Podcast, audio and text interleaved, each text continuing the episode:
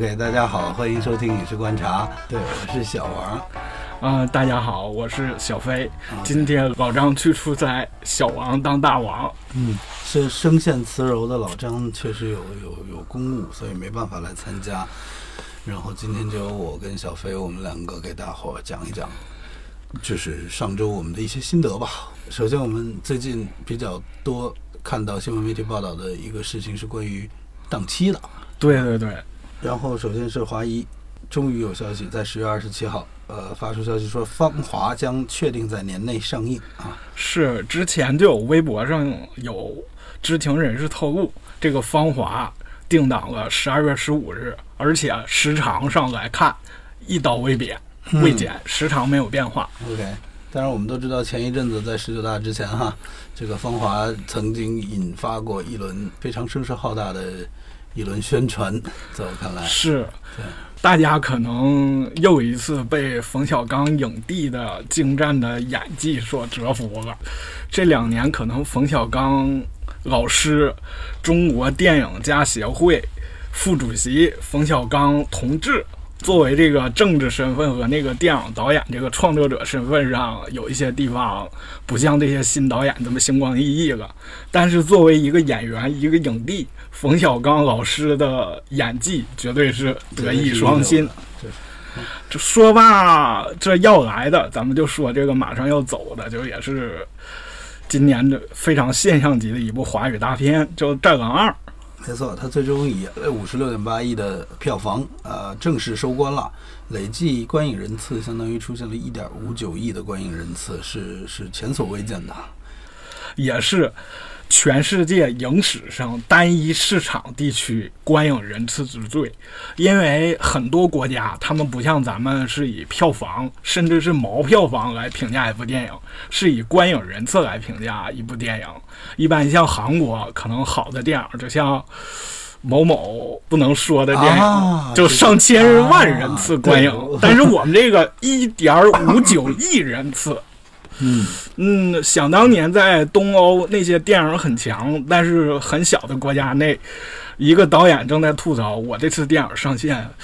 票房还是不错的，居然超过两万观影人次了。有两万人次的电影就已经很不错了，对，是吧？说到档期，真不得不说，这是很多电影都没有档期可以上的，然后要想在档期内活下来，活得久一些，这更难了。这就是电影版的《绝地逃杀》，这个鸡更不好吃。嗯，没错。今天我们电影就把它当做一个产品来看的话，就面临这样的非常现实的东西。因为架子上面产品特别多，但是其实大众主要消费的还是那几个，就是非常趋同的几个产品，所以没办法。对，说到产品来讲，今年有这么几个问题产品，咱们可以简单盘点一下，就是这个在路演预售中途突然撤档的《芳华》，还有一个对。对，还有就是《皮城的魂》，《皮城的魂》是张扬导演和那冈仁波切一起出来的两部作品，在冈仁波切取得了巨大成功和强大口碑之下。这个《皮城的魂》上映几天之后反应平平，最后片方是找了一个非常冠冕堂皇的借口，因为技术上的一些问题，影片结尾部分 DCP 就是数字拷贝出了点问题，很多一一一些音效没有完整的呈现，我们将修复这个技术问题之后，择期在《皮城的魂》重新上映。是发生了这样一个情况啊，因为《冈仁波齐》和这个《皮生上的魂》是张扬导演在二零一四年、一三一四年之间吧，花了一整年的时间在西藏属于套拍的两部电影，然后在发行的时候呢，谁也没有想到啊，也是出于他们公司非常大的惊喜，呃，能感受到这《冈仁波齐》火了，一个假纪录片居然做到了这样的一个票房，大概是多少个亿？最后《冈仁波齐》两个多亿吧。对对对，相反的呢，这个以这个明明是剧情片、类型片的，呃，一个类似于公路上公路片的，这是正正正经是我看过的一部电影《皮城上的魂》。上映之后呢，确实表现不是很好。当然了，这也是媒体会对它进行关注，然后想办法找一个原因出来，为什么一部电影要撤档？但我想它背后真正的原因，或许呃是诸多因素的综合考虑吧。下一部电影就是多灾多难的乐视影业出品的《那一次呼啸而过的青春》。这个电影是十月五日进行了上映，然后十月八日突然就宣布撤档了。官方原因应该是营销不利，那个就营销啊、宣发上啊，就效没有取得预期的效果呀。一场呼啸而过的青春就这样呼啸而过，从院线来了又去了，三天的时间啊。对，嗯，下一步我们能看到被撤档之后，是由于就很明显的激发了很多次这个业内人士的探讨，以及这个这以及影评人与导演之间的口诛笔伐，是一场骂架的这个 导火索。这是一部叫《纯洁心灵逐梦演艺圈》的这样的一部电影，它经过多次改档之后，终于上映，结果遭就是极其恐怖的恶意差评。所以宣布撤档了，是。然后毕志飞博士作为本片导演，也多次站出来为自己心爱的作品来进行辩护。他就对这个舆论、对他和对这个影片所有的不公正待遇、所有非常严苛的负面评价，都表示非常的抗议。嗯。其他的电影，就是类似于《爆裂无声》这样的电影，可能因为种种原因，在马档期临近之时，就突然宣布不行，我要改档了。是的，《爆裂无声》这部电影应该是本来很很受期待的啊，在文艺就是电影片文文艺片里面算是一个比较有品牌的导演，就是金玉坤导演之前曾经指导过《心理罪》。新迷宫，新迷宫，不好意思，嗯，对，之前指导过《新迷宫》，是一个非常可爱的烧脑的一个农村题材的小电影。然后这一次又有了这个《爆裂无声》，也是继两年了吧，差不多。嗯，差不多两两年了。嗯，两年之后就又一部作品，结果遭遇到这样。嗯，在那个，在那个不恰当的时间地点，然后做了一个不恰当的视角，确实没有考虑到。对。这也就是今年咱们这个电影的一个小盘点了，大概有个五部，对吧？对对对，嗯，改档是一个改档普遍的、非常普遍的事情嘛。但是在一部影片上映之后开始撤档，这也应该是一个比较新的现象。它当然各种原因，每家都有不同的原因了。但是整体上来讲，我们看到一个趋势，就是从经济的角度上来讲，一部电影已经一个产品已经放入到市场之后，在很短暂的时间里面把它撤下来。肯定是一个没有好处和益处的事情，是。那为什么还要这样做呢？比如说，我们拿《皮绳上的魂》以及那一场呼啸而过的青春来考虑，这些电影撤掉之后，他们还有机会再找更适合的档期来上吗？未来也会永远会有不停的这些一票一票的竞争对手会出现在市场上面啊。有句话在电影行业当中常说，我作为一个影迷也听说了，印象很深刻，就是前期不努力，后期火葬场。我们可以扩展来说，这个电影本身不努力，我宣发，我后面的营销以及我配套的所有东西，就全是火葬场，只是全都只能灾难性质的，都不好过。对，通过今年有几部非常好的非好莱坞的。实际上都是买断，买断在中国地区票房的片子，就是看不见的客人、摔跤吧爸爸，还有这个天才枪手，这几部可以说是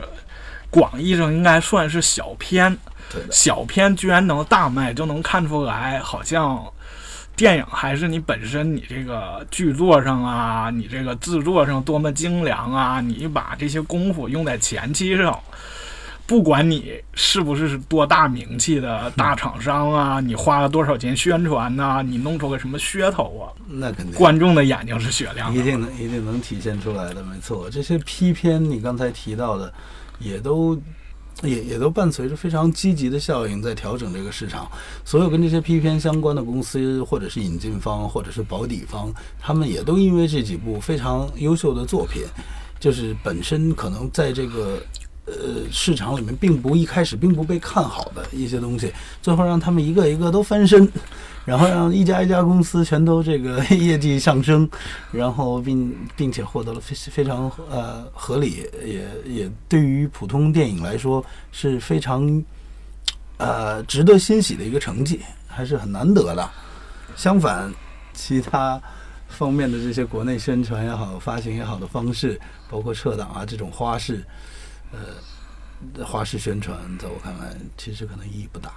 提起这个突然撤档，然后一蹶不振的，可能咱们新一点的观众都会记着那个昆汀·塔伦蒂诺导演他的新。他的在中国大映公映很少的一部分影影片，就是《被解救的江歌》这个影片。当然，那个大家也是做很多的期待，因为昆汀的作品嘛，大家能期待是种。血和那种什么的盛宴呐，大家看着肯定是非常爽，有一种 B 级片的美学嘛。它是一种重口味的美。对，结果就是这口味有点太重了，结果不得不返场又修了一下，结果之后口味变得清淡了，结果大家就没人去看了，是吧？嗯，说罢了关于电影档期和这些撤档的问题，我们就说说。既然咱们提到很多外国影片，我们看外国影片基本上就是，要不然是配音，要不然是字幕。对，其实配音我还看到的比较少吧，可能大中城市、一线、二线城市里面，大部分还是用字幕版本的。可能真的是比较下沉的市场地区，大家会考虑使用中文配音版。但是最近我们看到几个非常独特的例子里面，并不完全是这个样子，是吧？有很多的很有趣的事情，配音当然对我们中国人最熟悉的，当然还是香港电影的配音的，因为香港电影是讲那个粤语的嘛。对，香港电影都会有一个国语版，没错。这些事情想来结合咱们现在刚刚上映的《银翼杀手二零四九》这个片子，就是由丹尼斯·维文纽瓦所指导的，这位也是来自魁北克。就是加拿大说法语的魁北克省的，对的，优秀电影导演。嗯，他之前在年初有一部很也很优秀的作品上映了，这部作品叫《降临》。是的。然后当时作为一个文科生，我去看的，感觉是完全崩溃掉的，因为我英语是可以听懂的，但是我不了解那些所说的专业的物理啊、什么数学方面的。专业词，然后看着那个翻译，翻译的配合着听到的那个英语，感觉是云山雾罩、似是而非的感觉。后来是看很多资料，看了一些相关的纠正，才知道可能是我们这个字幕为了这个电影能更早上，字幕有点那个非常着急。嗯，然后说起新片来说，我发现一个很奇葩的现象。就是这个泰国电影《千台枪手》，它这个电影是有 IMAX 2D 拍的，但是 IMAX 2D 不知道是 IMAX 中国公司怎么考虑的，它只拍了国语配音版的。IMAX 二 D 只排了国语配音版，对对，这其实是非就像我刚才讲，这其实是一个非常少见的一个选择哈，因为大城市里面 IMAX 影院基本都集中在这个还比较一线二线的。是啊，就面对可能比较高面面对的高水准的人群，可能传统意义上都是会更喜好看字幕的、听原声的这一个人群，但是他们放的是中文配音版。是啊，说到这里，我就想起我当时还学法语的时候，那个法语教材上有提到这么个对话，它是可能是法国九十年代的事情，因为当时法国也电影可能也是遭一点挫折。当时只有吕克·贝松老师，然后扛着欧罗巴公司的大旗，一个人和微薄的力量来对抗这好莱坞环绕这么多狼，嗯，就出现一个法国院线里当年也大量引进那个好莱坞电影状况，然后这个就是一段对话，是两个影迷他们对话，就说这个电影你是喜欢看那个字幕版的还是配音版的？然后那个影迷说：“当然是看字幕版的了，那个配音版的配完感觉就味道都没了。”然后旁边插话的是那个电影院，当时他是老式影院里还有那个售货员，他说：“嗯，我们可不喜欢那个。”字放字幕的电影，字幕版电影看的人太少了。这样的话，我他们也没没买，我没多少人买我们的东西，没人给我们小费啊。这个还是很不一样的。对，可见法国也遭遇过类似的事情。但是他们一直以来，法国人都有一个非常强大的文化自信嘛，所以他们在可能他们不愿意走进电影院里面，还要去看去读那个字幕，对于他们来说可能是比较麻烦的一个事情。是啊，这里面可能我不懂法语，但会不会牵扯到法语的语法结构有关系啊？可可能一同样在说出来的时候，这个法语我们比较好容易接受，但是一旦是打文字起来，会不会就变得复杂了？中文其实就经常面临这样的问题啊，可能英文呃或者任何一种其他的语言，在我们的影院里面本身可以简短的一句话，但是有些时候翻译就不得不变得很长，然后观众可能都没有时间真正的把这个句子读完，只能大略的看一下关键词。嗯，这倒是吧，可能法国人也是文化比较自信。好吧，我们说罢这个，也就回到正题。从这个中国电影有一个很强大的传统，就是我们本国生产的电影，一般情况都是要加上中英文双字幕的，就上面是中文，底下配一种英文的一小条。嗯，但也当然也并不是所有的电影都有了，对对对，这个东西也就是很多的一种情况。这是一个，可这是一个很好的一个业内的，呃，就是一个 common practice，是一个常见的操操作。但是并不是每部电影都有，就导致我有外国朋友来的时候，每次都很麻烦，我都要先打给电影院或者片方去确认这件事情。是啊，这我们就可以看到是有没有英文字幕和英文字幕做的好不好，基本上就可以成为一条辨别这个部中国电影它到底什么水平、什么格调的一个。非常另类的选 选项吧，非常另类的标准吧。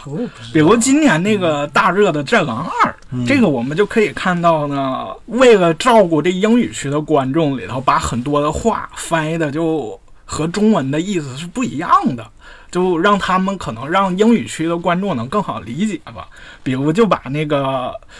非洲小朋友对吴京老师的称呼的“干爹”“干爹”翻译成 “Godfather”，就翻译成“教父”，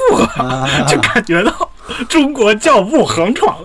非 非洲。对啊，首先他的翻译肯定是出错了啊，没有形成意义。他说“干爹”这种东西并不具备像 “Godfather” 这个词在美国文化当中具备的。意大利黑手党啊，他这样的一一层关系，或者说是真实的教父，是啊，也没有什么宗教意义。没错，所以这里面的几个能能沾上边的都沾不上，他唯一能能够沾上的，可能就是地位的高低。对对对，他的成因一定就是着急省钱，随便找了一个人就弄了一下，并呃片方并没有很在意这件事情，这这这毫无疑问没有别的解释了。这个电影配音也好，字幕也好，它都是一种辅助性的，让我们来理解电影内容的一个方式。所以它的质量其实与这个电影拍摄质量是息息相关的。与故事内容，普遍的今天我们看到，好像各个片方并没有特别大的重视这件事情，这并不是一个，这是一个值得警醒的现象。我觉得，嗯，是这个东西也是。你想更好的走出去嘛？就是更好的，我们国家这么强啊，我们要“一带一路”，我们要走向世界，我们真正要成为一个国际化的行业，拥有更好的国际影响力。毕竟我们中文现在这个位置，现在这个条件，不可能要求所有人把中文都学得很好，都就像那个歌里唱的，全世界都说中国话，这个还是有一定难度的。没错，但相反，有一些情况里面，确实能看到一些非常非常好的。情形，就我个人非常推崇的一个版本的《功夫》这部电影，周星驰老师的，周星驰导演的《功夫》这部电影，我特别特别喜欢他的海外发行的配音版本。这个海外发行的配音版本是应该是由呃哥伦比亚吧，索尼哥伦比亚当时制作的。这个版本里面，你能够听到每一个角色的声音和他的台词。是专门不仅仅是一个简单的翻译，很多情况下是根据画面重新创作出来。然后那个声音，首先一票的英文全都是带着亚洲人口音的英文，这一点就已经实现了，就是很有代入感了。是，包括那个你这么一说，我想到那个英文版的《一代宗师》。嗯，因为《一代宗师》这个电影，它是在好莱坞坞参加评奖，然后也重新剪辑呀，也做个英文版，它有很多字幕的意思，意思也进行重新调整了。对的。这也就是香港电影一个很好的传统嘛。香港电影就配音方面也是讲，我这个电影我是要卖到东南亚地区的，我按照那里的人习惯重新配；然后我要是卖到台湾地区的，我按照台湾人的习惯再配。任何一种情况，无论是中国电影走到国外，还是外国电影走到中国，我们都能看到，其实是一个文化上的交流与对接。嗯，对于真正的片方来说，都是一个小的市场。都中国的像《一代宗师》《功夫》这样的电影走到国外去发行的时候，他也面对的是一个小的市场，在国外的愿意看这些电影的。然后，在有些极小的这种电影，比如说我们刚才讲到的几部 P 片里面，来到中国在制作字幕的时候，也是同样，他们很好的表现不错，但是他们一开始的时候并不敢说有那么大的信心，在中国会有这么大的市场，会有这么大的回收。但是我们看到他们在做这份工作的时候，那里面那那那种认真，他们在里面进行了另一次的创作，然后把这个字幕做得非常好哈，就和我们一些明明国外的大电影，然后来到中国字幕做的不尽如人意的这种情况相比，就是这这态度上很不一样。是啊，说罢个字幕，我们也想简单说说这个配音。中国这个影视剧好像是配音的传统是很强的吧？甚至就很多那种电视剧，在现场的话，很多人是不用记台词的，因为录同期声很麻烦嘛，尤其是如果外景戏比较多的时候，你这个现场要很难控制。然后我国大部分摄影棚里面的戏，甚至很多都达不到这种同期声摄影棚的要求。但是我们越来越多的也看到有各种各样的同期声的影视作品出现了，因为毕竟声音最好。是在现场表演的时刻去去被去被收到那个声音最自然嘛？对，说到这儿的话，就不得不吐槽一些国内影像了，因为它是国越来越国际化，有一些外国的演员，就是来自某些东亚呀或者其他国家演员参与这个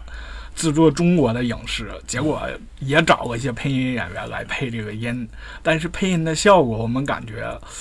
似乎这是在播新闻，这似乎这是在朗诵比赛，我们就明显感觉到不太好。今年年初就有一位沉寂多年的第五代当年的优秀导演，当年的大师，他的作品当中一位来自东亚某国的演员就出现了这个问题啊，是吧？这基本上让大家看的全程尴尬，全程出戏。OK，我还不知道是哪部电影，你偷偷告诉我。一会儿就下节目偷偷告诉你，好吧？就反正讲到配音这件事情的话，毫无疑问，就我忽然间又想到了，呃，那叫什么姜文导演的那个很有名的电影，最近几年让子是让子弹飞吗？没错，让子弹飞。当时在全国公映的时候，公映过两个版本，一个是普通话版，一个是四川版，四川话版，因为它故事发生在鹅城，对，鹅巢，对。嗯，然后你就会发现，这真的，真的就完全是另一个层次的再次创作。非常棒的一个一一个想法，它两个版本都说得通，然后另一个版本稍微做了一些更本土化的调整，是另有一番味道的。这这这对于中国一个本土电影来讲，它是强调了一个地域性之间的差别，然后做了二次创作，是一个非常好的尝试。今年的那部所谓的被低估的良心国漫《大护法》公映的时候，大家也对两个版本发生过争议。看过那个粤语版本的，就感觉这个非常好啊，就非常有趣啊。然后也有一些人说，这明明跟广东地区没有任何关系，然后为什么我们要非要这么推崇这个粤语版本呢？难道是说我们普通话的这帮动漫声优不成吗？我印象中，对，也是哈，这是哎，当时他为什么要出另一个版本呢？为什么要出个广东话版本？好像跟徐锦江老师有关系啊，因为是老师为哪个角色配音来着？因为大护法我还真看了，应该是为那个太子吧，就喜欢画一些羞羞的画的那个那个那个形象都跟他好好好搭。OK，想起来同样原因，当年那个美人鱼不也是吗？呃，两个版本，然后很多人都会说广东话版本的更好笑一点，可能更不那个更适合地区的市场。是，而也有那个香港人在说，周星驰已经变了，不是我们当年那个嗯广香港人广东话语境下的周星驰了。他很多的桥段、很多台词设计，就是为了考虑到大中华地区，尤其大陆人的这个对就兴趣点、品味的。嗯，没错。所以你觉不觉得这可能跟电影观众的变化有关系？电影观众群体就在下沉，整个这个观众群体现在就是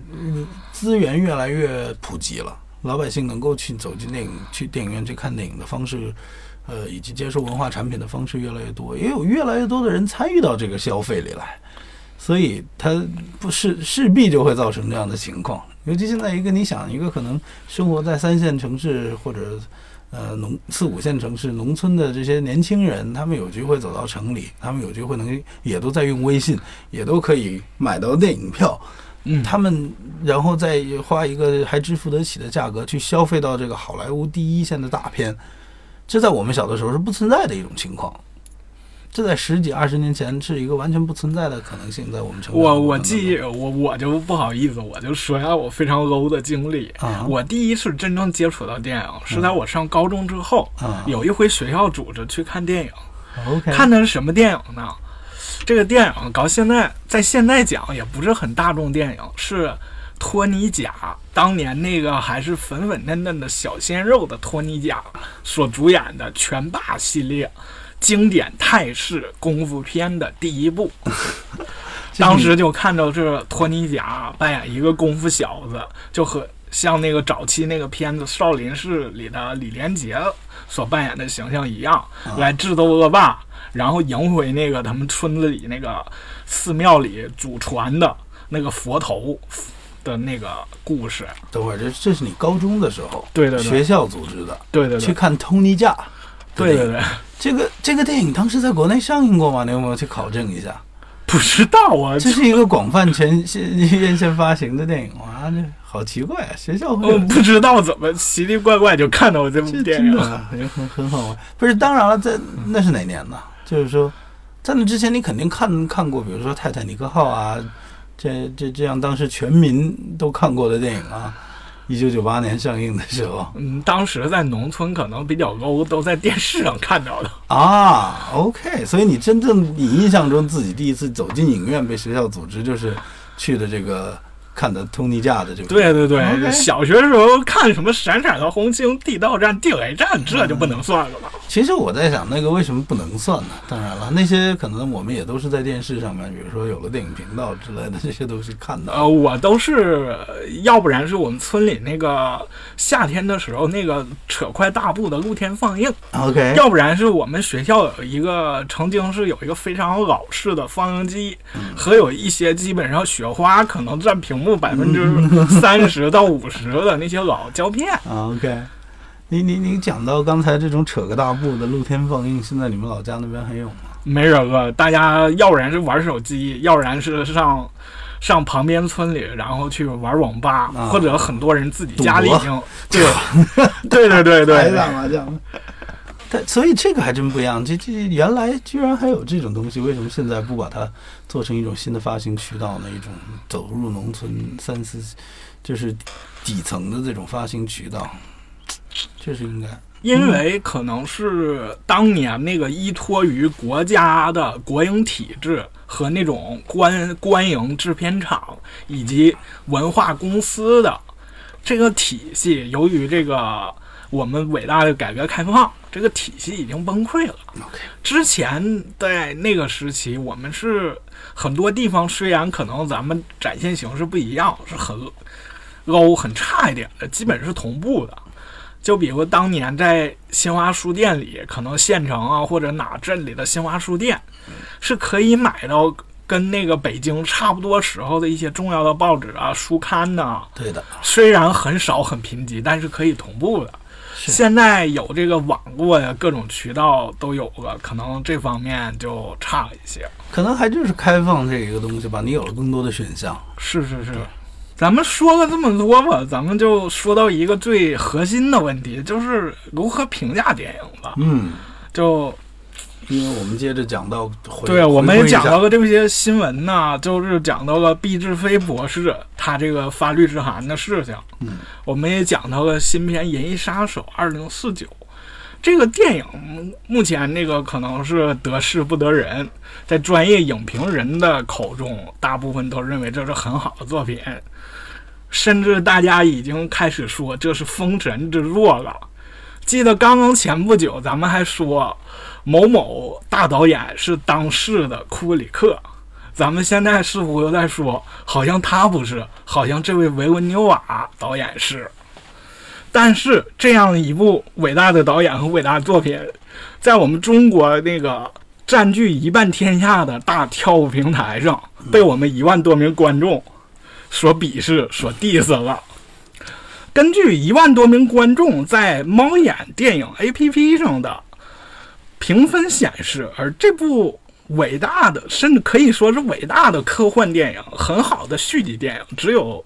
六点六分左右的分数。而毕志飞老师的电影 则有七点五分，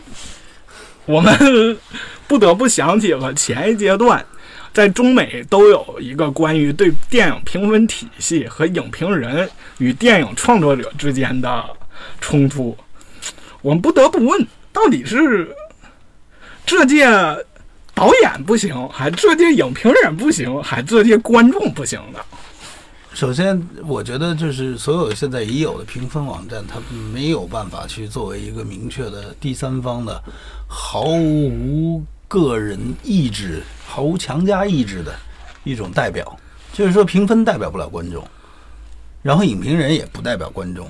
影评人也只是他们一个媒体环境下被观众、被某些观众的数据赋予了一定力量的人，他也是个人，他也抒发的是个人观点。他们只不过是有一些 有一些观众、听众，有一些读者而已。我们电影导演如果这么如此大张旗鼓的去针对影评人，来就是很有针对性的去去去去去掐架的一种姿势，就说明他们很在乎他们。那这是一种什么？这是一种对市场的考虑，对，是一种对自己作品的不自信和对市场的考虑。是你说这个事情，我也是。承接你之前的观点说，的的确确，这些评分网站他们在设计呀或在运营上都有一些自己的问题吧。就比如那个中外影迷所都很经常去的，可能那个上网速度有点慢，去访问不怎么顺畅的，在咱们伟大国家里头的那个 IMDB，嗯，它在被亚马逊公司收购之后。就预显的可能评分的水准就差了一些，因为亚马逊公司毕竟自己是卖碟和卖相关产品的嘛，我们很难想象，假如在这个 IMDB 上，亚马逊影业出品的《海边的曼彻斯特》，嗯，这分不可能低吧？也是啊，所以同样原理，猫眼自己是一个票务平台，是是是，然后所有影片都会跟他们有各种形式的合作，对。几乎不一定非得是他们直接参与投资的影片，都跟他们有各种形式的合作。这里面七扯七扯八的关系，就你你让他没办法中立。都这是这种大规模评分网站有这样问题吧？就我可能小规模那种甚至实名的专业评价就一定靠谱吗？中外都是要讲人情社会，都有所顾忌的，都是有自己一些政治正确。没错，就比如那个神奇女侠这个片子。假如你在那个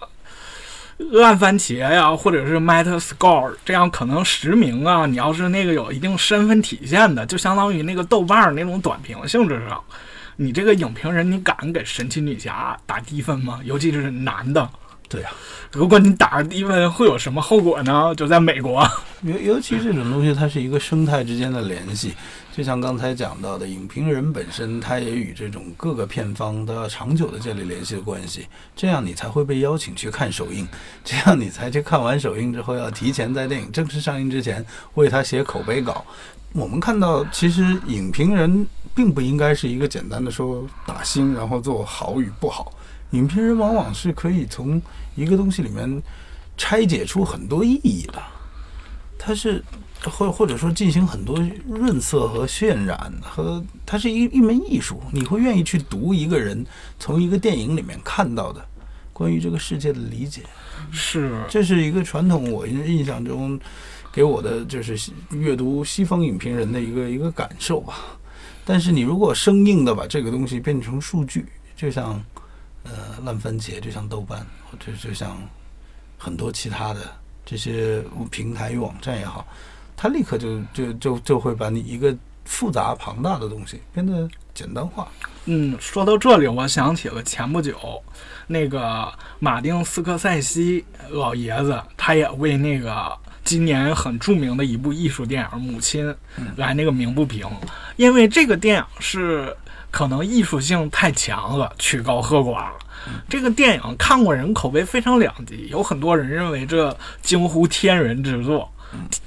也有很多人看完这什么东西一塌糊涂。是啊，就这样的片子，所以在烂番茄在很多评价上就非常差。呃，老老马丁也就是像小王类似说的，也就是说这是个艺术评价，不能去这么单薄的，就就非此即彼的，就以个人判断就简单做一个评价，然后可能的话按照专业的研究，对于这个评分网站的评价，对于每电影的票房，以及最关键的是前几日的排片都有巨大影响。现在的确是有这方面的，那些也听内部人说过，你是我要拍片呢，我是要看豆瓣评分，我是要看这些网站。对的，上点多少人点了想看，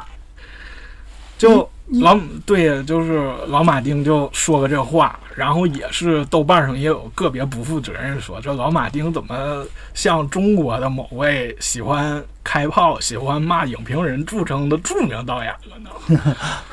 他其实给我感觉这这是一个确实挺比较不负责任的一个说法吧。因为当时我读到了这篇《好莱坞报道者》上面马丁史高西斯专门开的一条专栏，里面提到的这篇文章，其实它整个的过程讲的是非常简单的一个事情，就是因为今天的商品社会里面对电影这种需求特别大，然后票房这个东西